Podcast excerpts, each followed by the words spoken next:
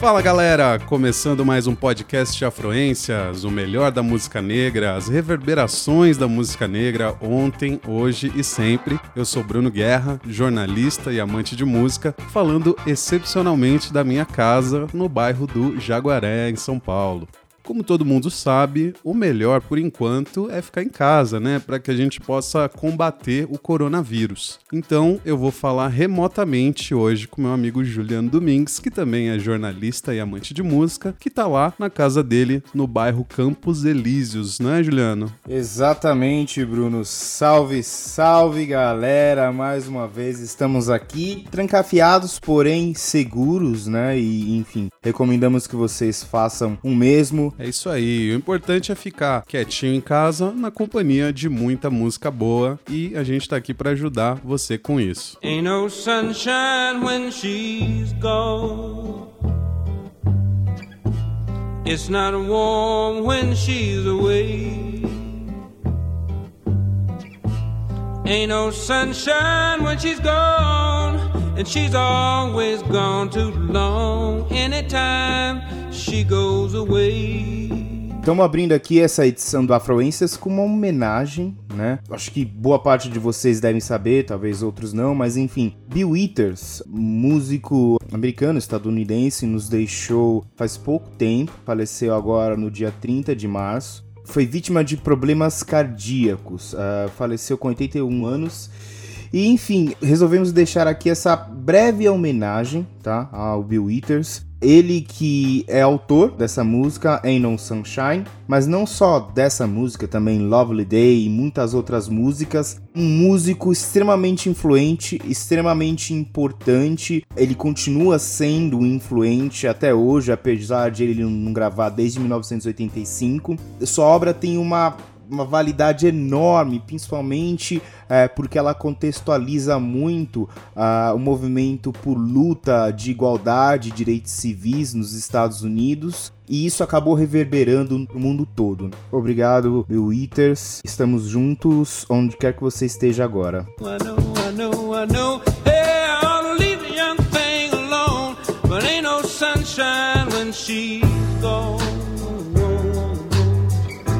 eu não poderia deixar de trazer um tema para vocês, como vem sendo recorrente aí nos últimos programas. É o cara dos temas. Eu sou o cara dos temas. E dessa vez, assim, acho que é um tema que muito uh, me honra, diz respeito muito à minha vida. Na verdade, eu quero honrar a pessoa de quem eu pretendo falar agora. Eu quero falar de jazz, tá? E mais especificamente, eu trago aqui para vocês um nome, ícone. Eu quero falar de Charles Mingus.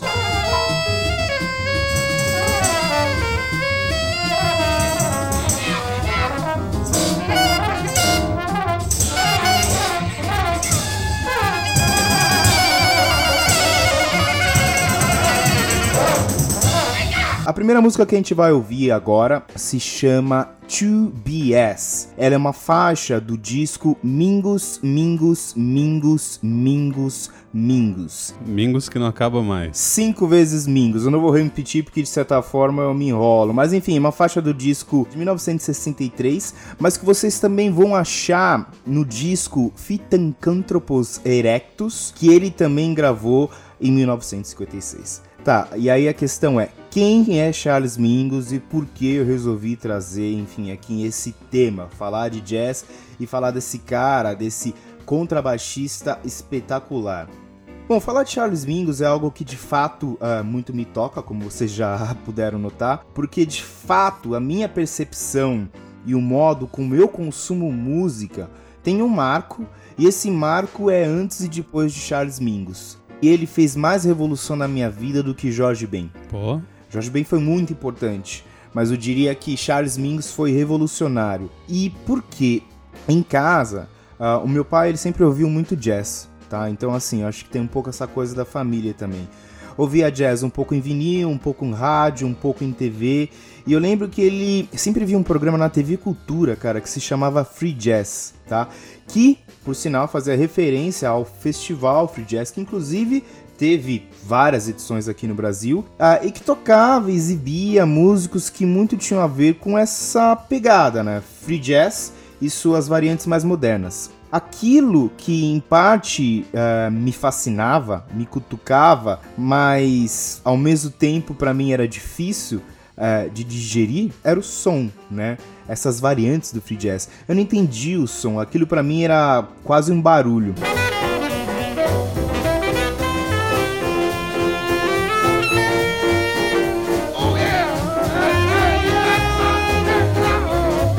Falando disso daí do Juliano Molequinho. e, enfim, quando eu já era, digamos assim, um, um adolescente quase adulto, isso lá para os meus 18 anos, eu, enfim, amigos do colégio, pessoal que fazia, enfim, é, colégio técnico comigo, a gente acostuma de fazer o que normalmente as pessoas nessa, nessa idade fazem, né? Simplesmente se reunia um na casa do outro, né? Pra falar merda, pra ouvir música, enfim, fazer nada, né? Nada junto com os amigos, né?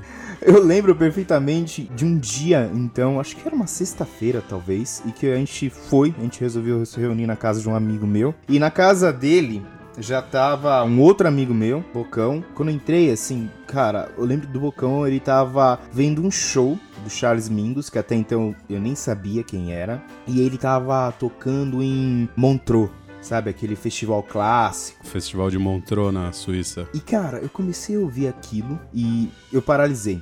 Primeiro eu me vi totalmente seduzido pelo contrabaixo que ele tocava. O Mingus, ele talvez é um dos poucos, né, jazzistas que se conseguiram se destacar e conseguir seu lugar, levando para frente um instrumento que até então, enfim, poderia ser considerado acessório em outras em outras bandas.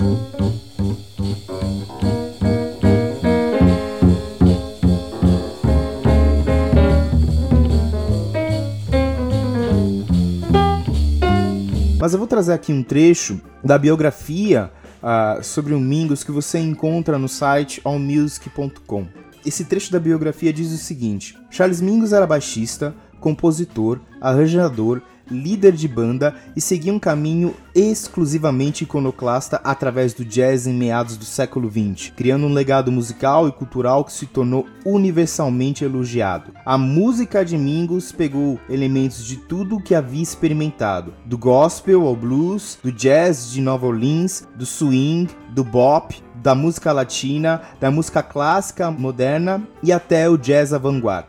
Cara, Mingus, ele, ele tocava um jazz que remetia muito ao free jazz, que até então eu não conseguia ouvir, mas era um som que, digamos assim, ele tá no meio do caminho.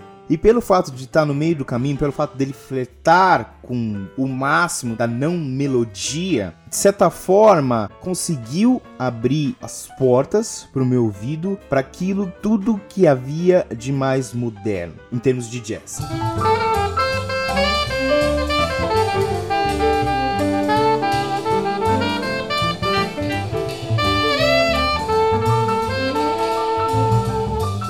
A paixão que esse cara imputou em mim foi tão grande que eu passei a consumir tudo que ele produziu, tudo que vem antes dele e tudo que veio depois dele. E agora, é, refletindo né, escrevendo, quando eu parei para escrever esse texto, de certa forma eu vejo que isso não é coincidência, porque sim, o Charles Mingus com sua música, ele foi um dos caras que prepararam o terreno para aquilo que viria ser free jazz, dialogou muito bem com esse estilo, apesar do estilo dele mesmo, o jazz que ele tocava, pode ser mais taxado de, enfim, alguns movimentos anteriores ao free jazz, a gente vai falar um pouco sobre isso. Acho que ele se enquadra mais dentro do que a gente conhece como hard bop ou avant-garde. Mas enfim, a melhor forma de explicar o que ele faz é colocando aqui uma música para vocês ouvirem. Então vamos lá, gente. A gente vai ouvir a faixa 2BS do disco Mingus, Mingus, Mingus, Mingus, Mingus de 1963. Toca o som.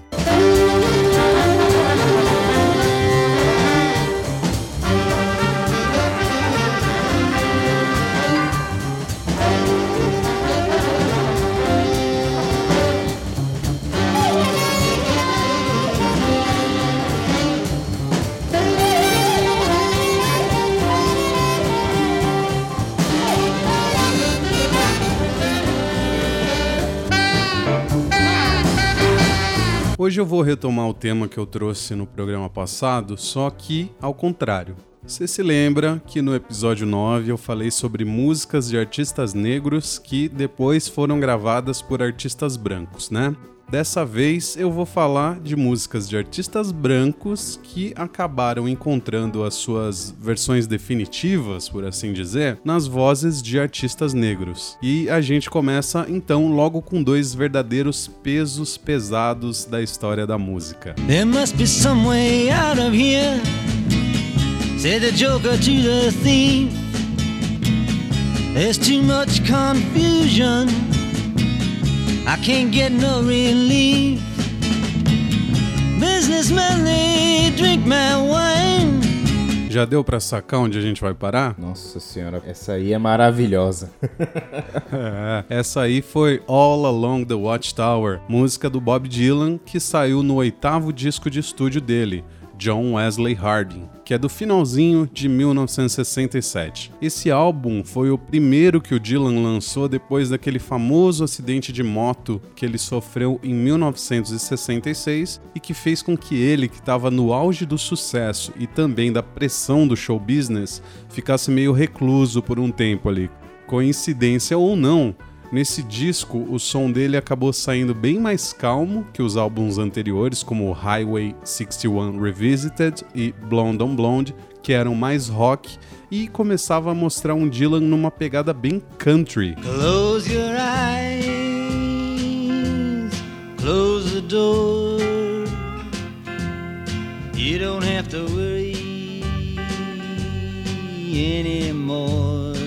Mas se nessa época o Bob Dylan estava se afastando um pouco do rock, como apontava aí o disco John Wesley Harding, o cara que pegou a música dele para regravar logo depois estava totalmente na direção contrária.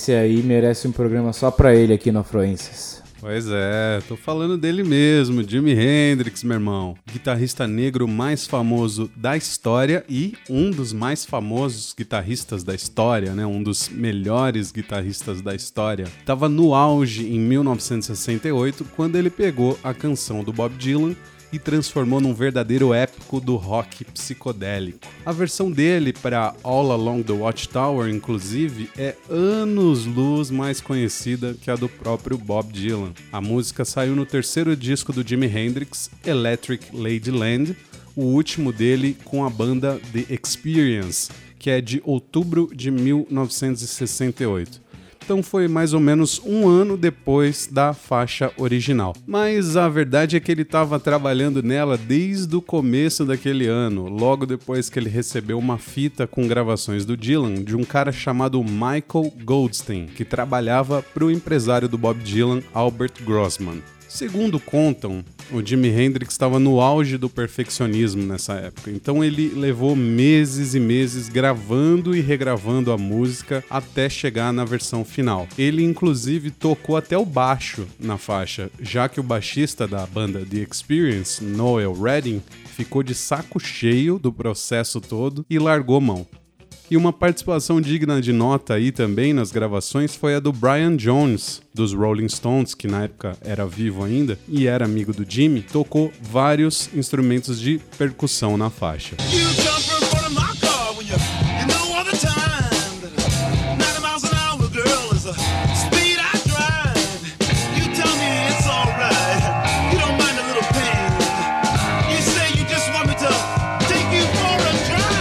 Olha, o perfeccionismo do Jimmy valeu a pena, porque o disco Electric Ladyland é considerado um dos maiores discos de rock e psicodelia de todos os tempos, e a versão dele para a música do Bob Dylan ficou na posição 47 na lista de 500 melhores músicas de todos os tempos da revista Rolling Stone. Esse disco é simplesmente revolucionário, é um negócio assim que devia, se possível, né, se custasse barato, devia estar na estante de todo, toda pessoa que aprecia a música. Exatamente. E a faixa ainda foi o single de maior sucesso do guitarrista no mercado americano, chegando ao vigésimo lugar na parada da Billboard.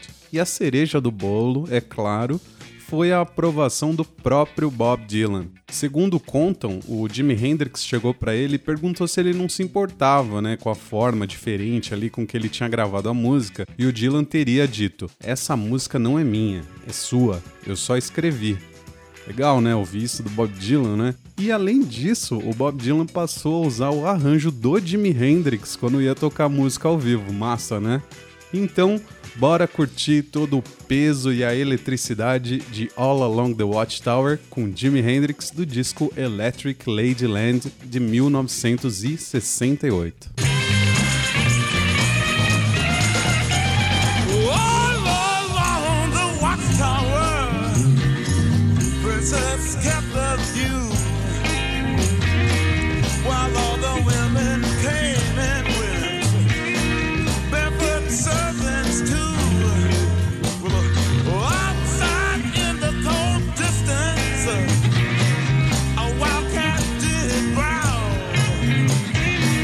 Talvez seja um pouco de falta de modéstia, mas eu diria que esse programa aqui a gente escolheu a dedo, porque a gente resolveu, falou, mano, esse programa aqui a gente vai cacetar mesmo, saca?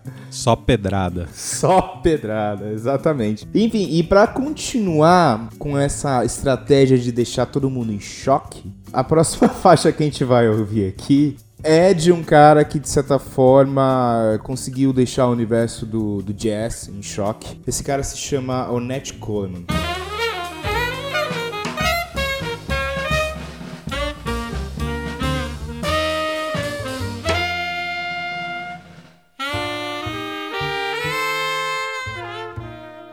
E a gente vai ouvir a faixa Lonely Woman do disco Shape of Jazz to Come de 1959 vem muito bem a calhar esse som que a gente vai ouvir agora. Tá no final da revolução pelo qual o jazz passa. Domingos está no meio, tá? Me ajudou a chegar até o final dessa revolução.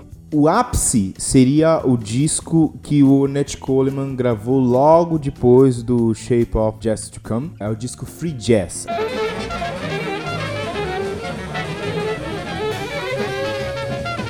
A gente vai falar um pouquinho sobre isso. A ideia aqui é meio que traçar, digamos assim, a história da coisa. A coisa toda começa então na década de 1920, né? E ela vai até a revolução, na verdade, né?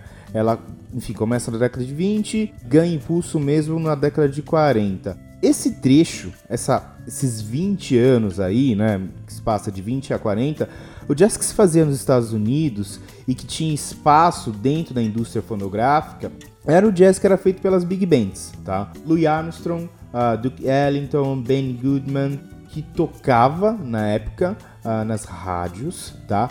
E que e cujo estilo se chamava swing. Era o estilo que se tocava nas casas de shows, era um jazz para se dançar, era um jazz para anim animar as festas, era um jazz para entreter. O próprio termo swing, esse balanço, então era para balançar mesmo. My heart gives a chill, I feel such a thrill, my feet won't keep still when they swing that music. Rhythm like that puts me in a trance, or you can't blame me for wanting to dance. E a partir da década de 40, 1940, e aí muito influenciado pelo trabalho de músicos como Charlie Park, Bird, né, foi conhecido como Bird, e também o Dizzy Gillespie, consolida-se o bebop, marcado por melodias ágeis, velozes, muito mais notas sendo tocadas dentro do mesmo espaço de tempo.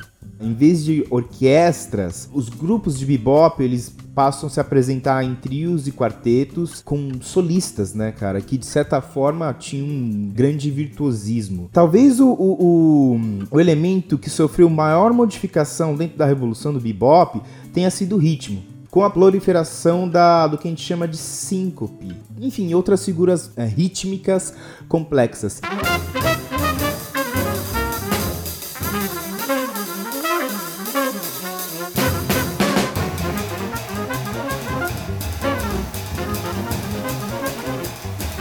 Dentro do bebop, o, o, fraseado, ele é mais flexível, ele é mais nervoso, ele é cheio de, de saltos que exigem uma técnica instrumental uh, muito desenvolvida por parte do solista. Então muda a coisa, porque nós uh, não estamos mais falando de música para dançar.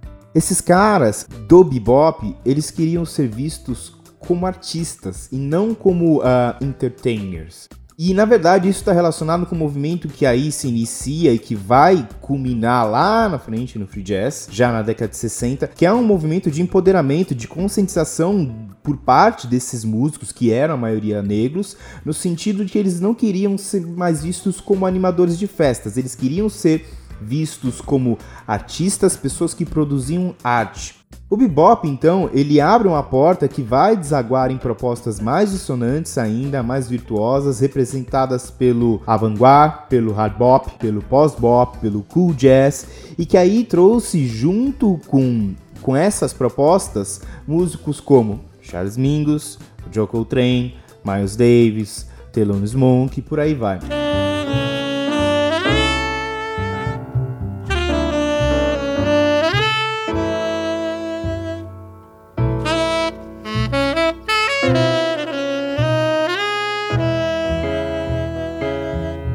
Quando você ouve esses estilos, tem muito improviso, é uma tentativa de fuga, de andar no sentido contrário do que seria a melodia. Mas ainda, via de regra, as músicas tinham um tema. Num ponto, a música volta pro tema, ela volta pro refrão.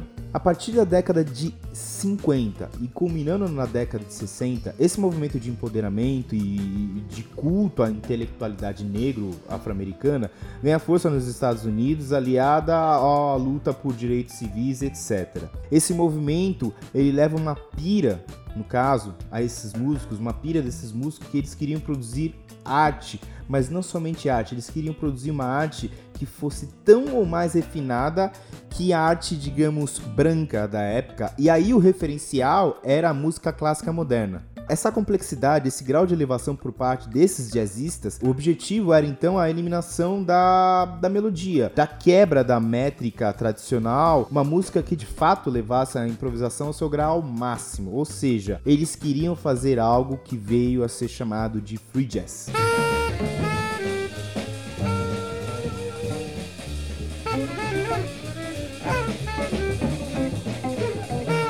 O fato é que eles se viram numa encruzilhada. Por quê? Porque as gravadoras não queriam, eles não tinham o menor interesse em gravar free jazz. Porque os estilos anteriores, e aí principalmente o cool jazz de Miles Davis, tava bombando, cara. Miles Davis gravou um disco que se chama Kind of Blue, em 1959, e foi lançado pela Columbia Records. Até hoje, os dias de hoje, é um dos discos que mais vendeu na história. É o disco que popularizou o jazz, que levou o jazz para dentro da casa de famílias brancas que até então nunca tinham ouvido jazz. Então é normal que, enfim, os caras da gravadora estavam surfando essa onda, eles não tinham o menor interesse em abandonar essa onda, porque os caras estavam ganhando muita grana, cara.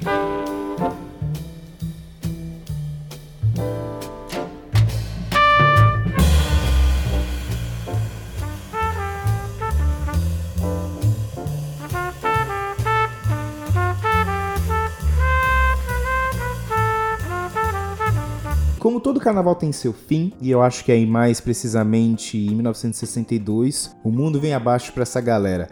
Porque nesse ano surge em Liverpool uma molecada chamada The Beatles eles literalmente implodem o mundo do jazz. Ninguém mais queria saber de ouvir outra coisa. Por incrível que pareça, isso foi crucial para o surgimento do free jazz, porque não só o free jazz, mas outros ritmos de uma forma geral, as gravadoras que não tinham Beatles para gravar elas começam a disparar para todos os lados na tentativa de sobreviver e aí elas baixam a guarda. Elas dão liberdade para esses músicos de jazz no sentido de falar, cara, meu, grava o que você quiser, vamos ver se vende, enfim. Surge aí então obras icônicas e acho que a maior delas é o disco Free Jazz do Ornette Coleman.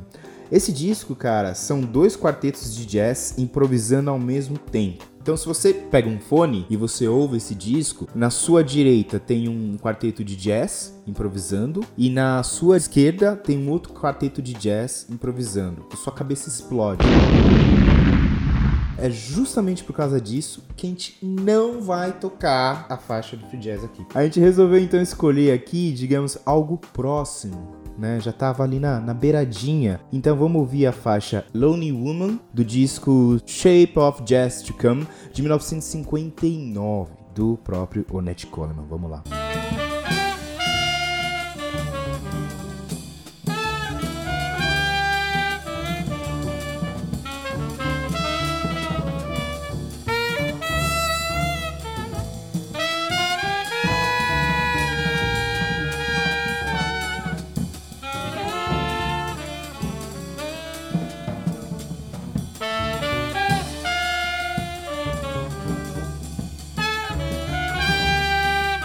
Essa próxima história aqui, mais uma música de um artista branco que foi regravada e realmente transformada por um artista negro, acho que vai surpreender muita gente. So I go, but I know I'll think of you each step of the way.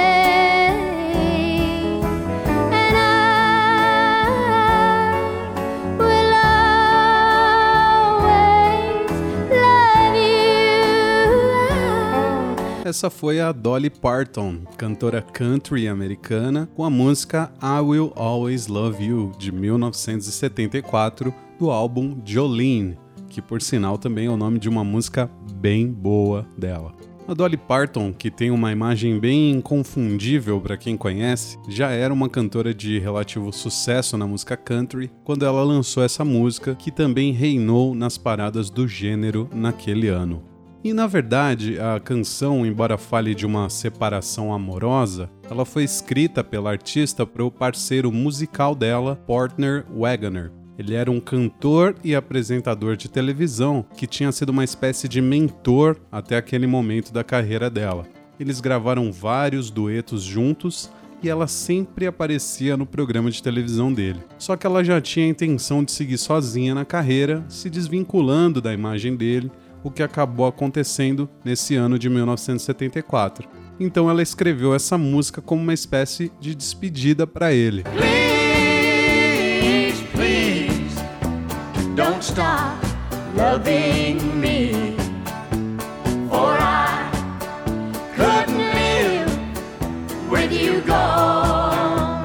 Agora corta pro ano de 1992. E a cantora de R&B, Whitney Houston, né, que todo mundo conhece, Quem nunca, né? ela estava fazendo o primeiro filme da carreira dela, O Guarda-Costas, ou The Bodyguard, no original em inglês, estrelando, além dela, o ator Kevin Costner. A história acho que é conhecida de muita gente, mas vale relembrar. É uma cantora de sucesso, como era a própria Whitney Houston, que é perseguida por um fã maluco e acaba contratando um guarda-costas para se proteger. E aí, é claro que eles se envolvem romanticamente e o resto você assiste aí na quarentena para relembrar. Aproveita. É um bom programa pra quarentena, pode crer. E ao que parece, foi o próprio Kevin Costner que indicou a música I Will Always Love You pra Whitney gravar como música tema do filme. Ia ser uma outra música, mas ela descobriu que a música que ela queria já tinha aparecido em um outro filme e ela precisava de uma nova. Kevin Costner indicou. Uma curiosidade é que a versão que ele mostrou para ela não foi a original da Dolly Parton, mas uma gravação de 1975 da cantora Linda Ronstadt, que vale ouvir também porque é bem bonita e dá para notar que ela influenciou bastante a versão do filme.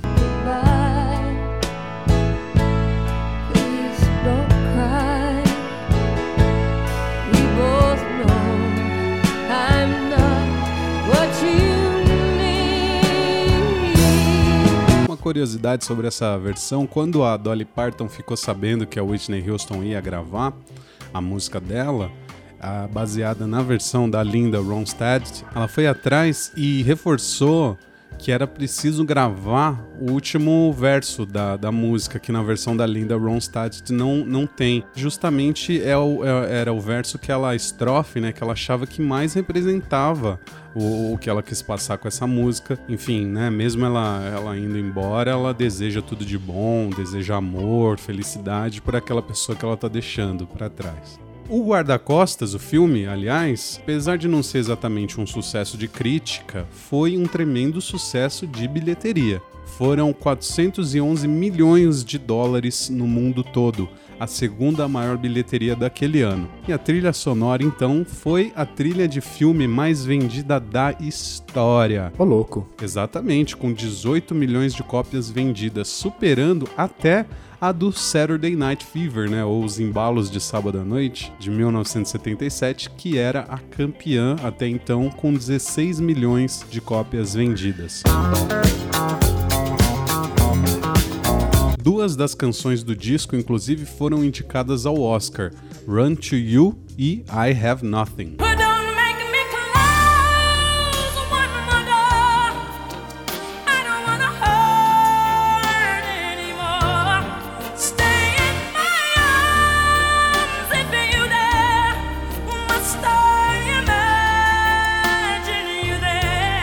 Cara, que voz, né, mano? Essa mulher. Essa voz aí dificilmente vai ter outra igual, né, cara? Você é louco. Alguns anos depois, alguma dessas 18 milhões de cópias aí foi parar lá na minha casa, em versão fita cassete ainda.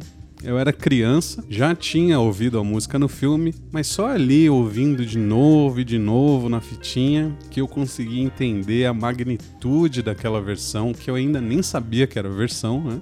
E claro, descobri a grandeza da Whitney Houston, ela que também nos deixou cedo demais em 2012, aos 48 anos. Então, vamos honrar a memória dela, da Whitney Houston, realmente uma das maiores vozes da música negra e maiores vozes da música, ponto, que deu um banho de soul romântico no country da Dolly Parton. I Will Always Love You, de 1992.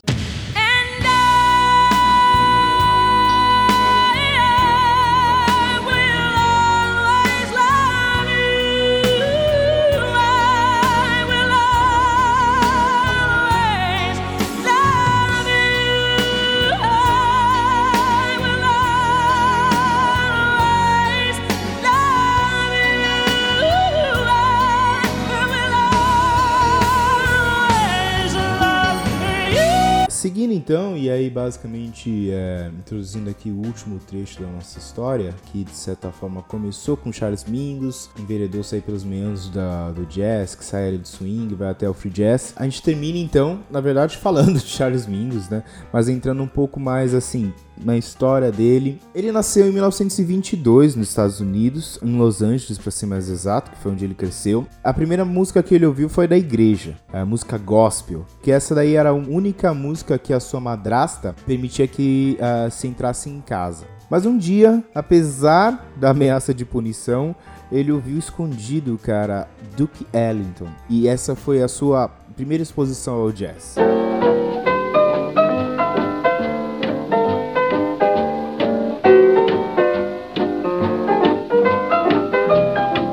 Antes do contrabaixo, ele aprendeu, tentou aprender, na verdade, trombone aos 6 anos e depois aos 10 ele tentou aprender violoncelo. Mas, e aí palavras dele, ele ficou farto de professores incompetentes. E aí acabou abraçando o contrabaixo, isso já aí quando, quando ele entrou no ensino médio. Cara, como contrabaixista, ele foi um prodígio. E logo em 1942, estava com 20 anos, ele caiu na estrada com ninguém mais, ninguém menos do que Louis Armstrong. Depois disso, ele trabalhou com Lionel Hampton em 1947, 1948, trabalhou com Billy Taylor, trabalhou com Stan Getz, trabalhou com Art Tatum. Claro que ele também toma conta e acaba sendo um dos músicos da era bebop, né?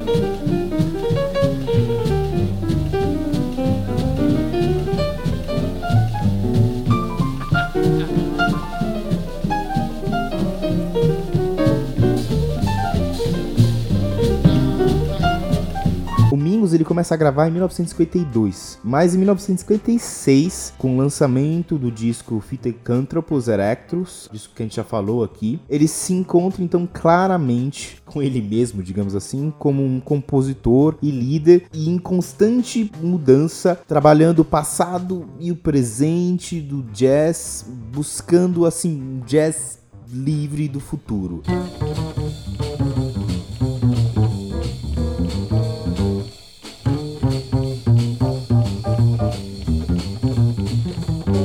Na década seguinte, ele lança então um extraordinário conjunto de trabalhos, incluindo aí importantes álbuns como o The Claw, o New Tijuana Moods, Mingus A1, esse disco é espetacular, o Blues and Roots e o Oh Yeah. Esses três últimos discos, cara, Mingus A1, Blues and Roots e Oh Yeah, cara, vai ouvir esses discos, cara, porque vocês vão entender o que eu tô falando. Neles destaca-se uma pegada blues, tá? Que é influência do início, do início da formação dele, do gospel que ele ouvia em casa, da música que ele consumia e de alguns de seus trabalhos, né? Trabalhos que ele fez antes de começar a gravar, principalmente essa época que ele trabalhou com Lionel Helpton.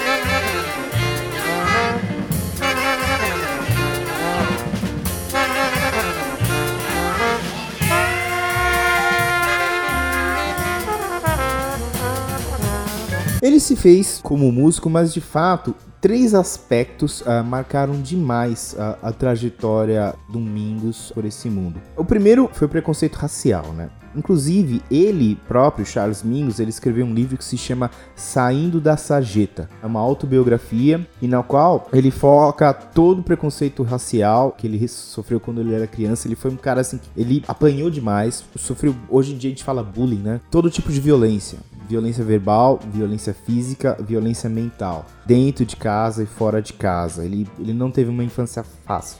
E isso, de certa forma, leva ao o segundo aspecto que, de certa forma, marcou sua personalidade, Charles Mingus. Ele era um cara bravo, velho. Ele era um cara raivoso, intempestivo. Turn this fucking mic on. Turn, turn the mic on. Turn the fucking mic on. Who said mama's little baby loves shortening, shortening bread? Who said mama's little baby loves shortening bread?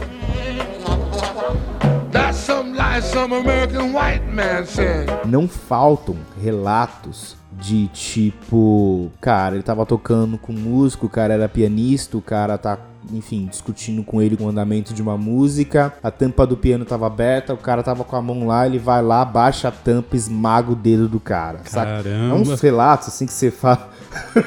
não é, não é brincadeira. Isso, de certa forma, inclusive se reflete no modo como ele tocava. Ele tem um je- jeito raivoso de tocar. Quando ele tava no comando das suas bandas, ele comandava as bandas aos gritos, cara. Ele ficou conhecido como o famoso Homem Bravo do Jazz. Eu li algumas resenhas falando disso e elas comparam o jeito do Mingus ao do maestro no filme ah, Whiplash. Então o cara devia ser realmente cabreiro, hein? Aquele professor lá não brincava em serviço, não. Count again.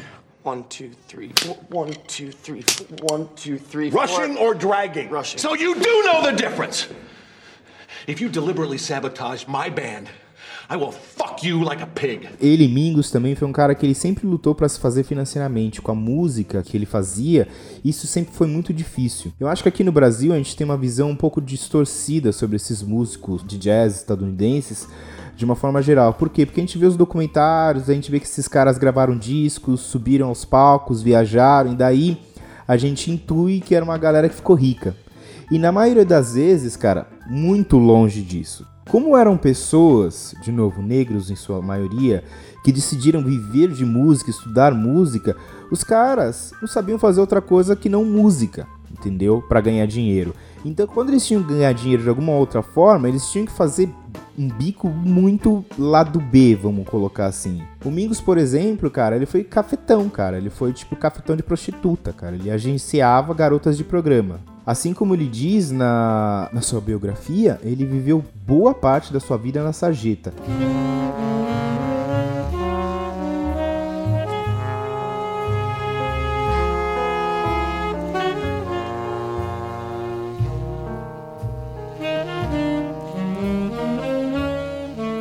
E eu acho que sim, esse preconceito racial, a frustração de conseguir fazer do jazz um negócio aos seus termos de forma frustrada, o que de certa forma foi de forma frustrada, contribuiu então para esse caráter eh, raivoso, digamos assim, no seu modo de conduzir jazz, suas bandas e no clima e na pegada de suas músicas.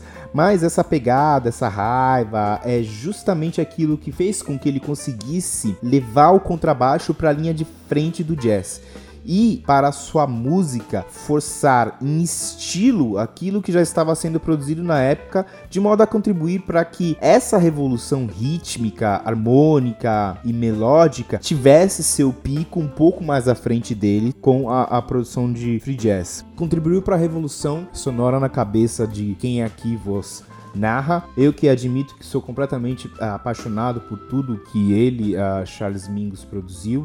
Vamos ouvir então Wednesday Night Pray Meeting, do disco Blues and Roots, que ele gravou, soltou em 1959.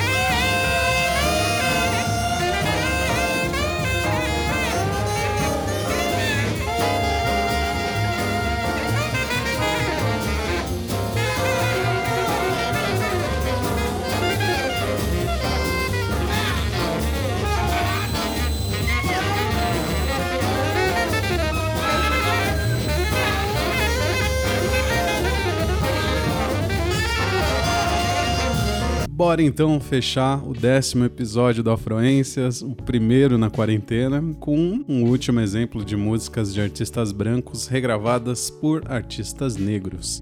E essa aqui eu tenho certeza que pouquíssima gente sabia. Wally wall away the hours in their ivory towers till they covered up with flowers in the back of a black limousine. Whoa, la da da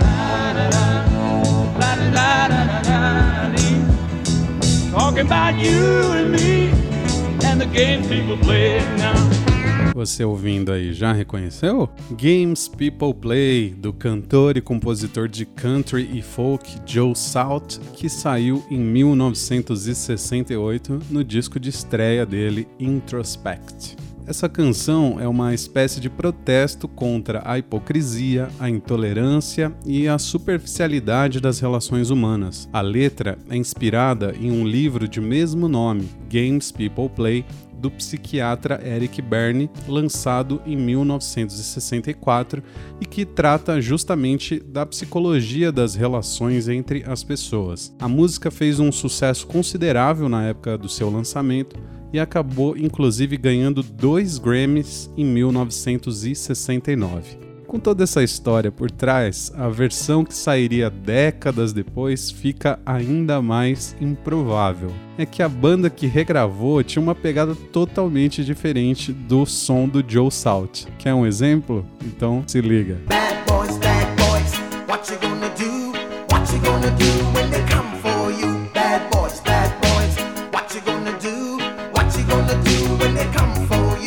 Inner Circle, banda de reggae jamaicana que fez um baita sucesso aí com esse som Bad Boys, que é de 1987, entre outras. Essa música Bad Boys, por sinal, fez tanto sucesso que ela foi parar na abertura daquele seriado Cops, né, que era tipo um Polícia 24 horas, né, que tem no Brasil. Tinha o Cops lá nos Estados Unidos, nos anos 90.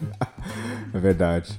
E também foi parar na trilha sonora daquele filme, né? Bad Boys com Will Smith e Martin Lawrence. I'm a bad boy. Bad boys, bad boys, what you gonna do? What you gonna do when they come?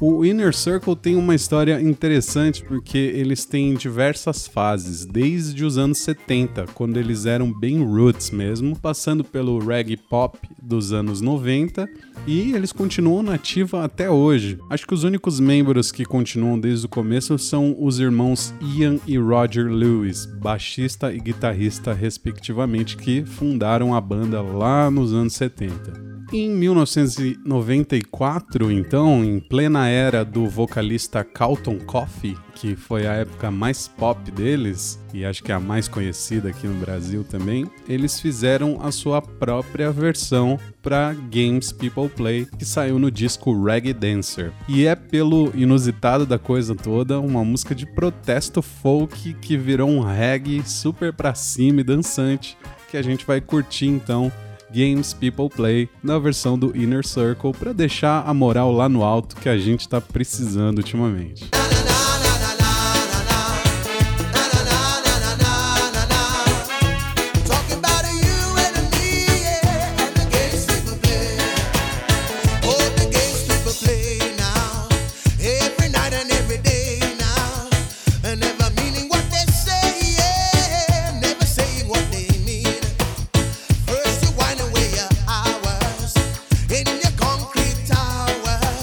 Chegamos ao final da décima edição do Afluências. Quando a gente começa a perder a conta do número de programas, é, é, sinal de que a coisa vai bem, né? Que de fato ela tá evoluindo. Infelizmente, enfim, esse é o, é o primeiro nosso programa aí gravado uh, sobre a quarentena, sobre esse resguardo, que é importante que de fato a gente, a gente tome. Fique em casa, tá? Não acredita aí nas nos falsos discursos. Gente, se proteger, coronavírus é coisa séria. Fique em casa, ouve um som, manda um e-mail pra gente, vamos trocar ideia. afroências.gmail.com Segue também a gente no Instagram, arroba afroências. Vamos fazer crescer essa comunidade aí, crescer essa conversa gostosa, falando sempre de som, de música boa, de música negra. Espero vocês daqui uns 15 dias para mais uma edição do Afroências, beleza? Até lá, fique com saúde, fique bem, fique em casa. Gente, tamo junto. É isso aí. Fique bem, fique em casa. Falou tudo. Até mais. Tchau, tchau. Tchau.